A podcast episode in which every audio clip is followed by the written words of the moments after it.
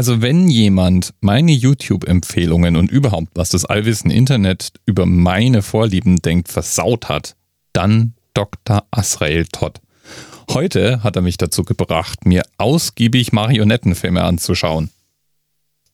Marionetten Science-Fiction-Filme. Und wer könnte sowas anders produzieren als natürlich, selbstverständlich, war ja wohl auch klar, die Briten.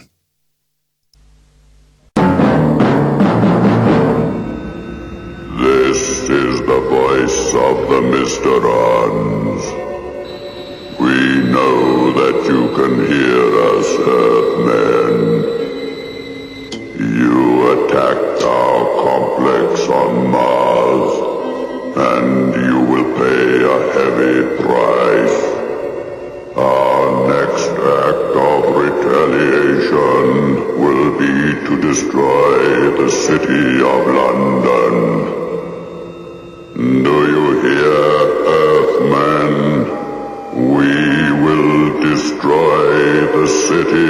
Of London. Oh mein Gott! Die einzige Rettung kann von nur noch einem kommen. Captain Scarlet, hilf uns! Äh, ich greife vor in der Handlung.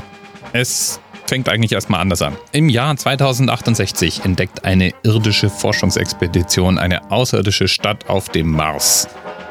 Ob da natürlich Elon Musk dabei ist, ist unbekannt, aber auf jeden Fall kommt es zu einem verhängnisvollen Missverständnis. Man hält nämlich eine der Kameras der Aliens für eine Waffe und eröffnet deswegen dann das Feuer und zerstört die Stadt bis auf die Grundmauern, was jetzt die Aliens irgendwie auch nicht so cool finden. Diese Mysterions genannten Außerirdischen sind eigentlich körperlos, können aber alle möglichen Objekte und Lebewesen molekular nacherschaffen, wenn sie sie denn zuerst zerstört haben. Und genau dieses Schicksal widerfährt jetzt Captain Scarlet. Captain Scarlet ist in der gesamten Serie leicht an der knackroten Uniform zu erkennen, daher wahrscheinlich auch so der Name. Und damit spoiler ich auch, er überlebt die Nummer nämlich. Denn ungeplanterweise kehrt er zurück, hat aber jetzt einen praktisch unzerstörbaren Mysterion-Körper, aber seine alte Persönlichkeit wieder und wird damit natürlich zum Anführer des Widerstands gegen die nun systematisch Terroranschläge auf die Erde planenden Mysterions. Mit der Beschreibung habe ich zunächst mal mit einer Art Augsburger Puppenkiste gerechnet, als ich mir die Serie angeschaut habe. Also ich habe mir nicht die ganze Serie angeschaut, aber Teile davon sind auf YouTube zu finden und man kann ohne weiteres mal reingucken und durchaus auch beeindruckt sein. Allerdings nicht von diesen Puppen, finde ich. Die sind nämlich sehr statisch. Die bewegen sich kaum. Die Lippen werden mit kleinen Magneten, habe ich gelesen, animiert oder wurden so animiert, aber die Figuren selber, naja, die sind doch so ein bisschen statisch. Die Figuren sind recht detailgetreu und realistisch gemacht, aber bewegen können die sich kaum. Die Szenerien, in denen die Handlung spielt, die sind derart detailgenau, dass sie auch für Realfilme als Hintergrundmodelle hätten herhalten können. Spätestens wenn man dann immer die Marionetten sieht, ist es aber dann sofort vorbei mit dem Realeindruck. In den 60ern, schätze ich mal, war das trotz allem immer noch ziemlich geniale Tricktechnik. Oder zumindest beeindruckend genug, dass es eine Fangemeinde um sich scharen konnte. Mein spontan lokal herbeizitiertes Testpublikum war jetzt so mittelbeeindruckt. What the fuck? They must destroy. Ist es auch sowas wie so ein High-Film, richtig trashig? Also ich weiß ja nicht, wovon der redet. Was bitte ist an einem High-Film denn bitte trashig? Ist es der Terminator in äh, keine Ahnung. ah nein, das ist so, so wie so, es ist ein Stop-and-Go-Movie, oder? Mit so komischen Puppen statt Lego-Zeug. What the fuck? Ah, London soll zerstört werden. Ja, typisch.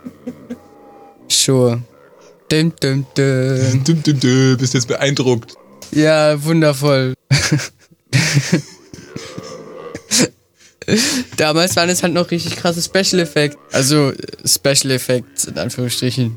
Irgendwie ist es süß. Okay. Und ich dachte vorhin, ich habe mich vorhin gehört, also ich habe das vorhin gehört, ich dachte, das würdest du machen. Dieses Und Dirk, hallo? Ja, in den 60ern hat man sowas natürlich noch ein bisschen milder betrachtet.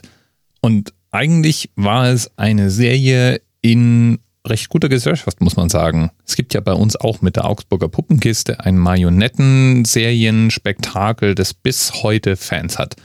Im Vergleich zur Augsburger Puppenkiste waren die Marionetten in Captain Scarlet viel, viel weiterentwickelt und auf die speziellen Bedürfnisse von Filmemachern hin optimiert. So waren zum Beispiel die Fäden, mit denen die Puppen geführt waren, wesentlich dünner. Man hat die praktisch nicht mehr gesehen.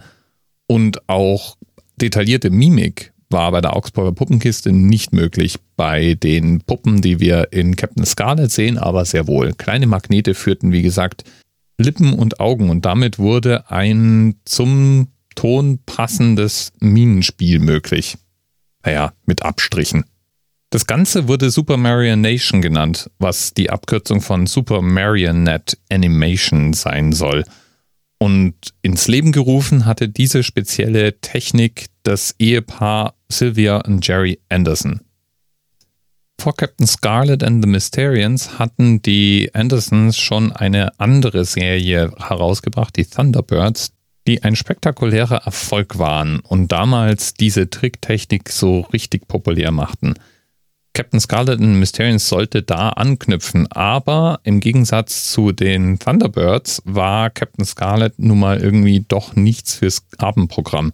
Da kam es regelmäßig zu brutalen Morden und im Allgemeinen war die Handlung auch deutlich vorhersehbarer und gagärmer als noch bei den Thunderbirds, bei denen das Ziel Unterhaltung für die ganze Familie zu bieten war. Themenanker für die heutige Sendung jedenfalls ist eine Folge der 32-folgigen Serie, nämlich die Folge Point 783. Das ist die 13. Episode und in dieser Episode kämpft Captain Scarlet gegen einen Superroboter, der in Gestalt eines Panzers den Commander of the Earth Forces ausschalten soll. Captain Scarlet konnte allerdings nie an den Erfolg seiner Vorgängerserien, der gab es immerhin schon vier anknüpfen. Im Grunde waren dann die Handlungen doch zu vorhersehbar. Alles lief eigentlich immer nach demselben Schema F und zum Schluss gewannen die Guten. Zumindest mal in den 32 Folgen, denn so richtig aufgeklärt wurde das mit den Mysterions leider nie. Lieben Dank nochmal an Dr. Asrael Tod für eine Überdosis Nostalgiefernsehen. Hat Spaß gemacht. Ich werfe ein paar der Videos in den Notizen zur Sendung, falls du auch mal ein bisschen reingraben willst. Bis bald. Indestructible, Captain Scarlet. TMRS 10, 9, 8. The experience of 47 individual medical officers. Was hier über die Geheimzahl der Illuminaten steht. Und die 23. Und die 5. Wieso die 5? Die 5 ist die Quersumme von der 23.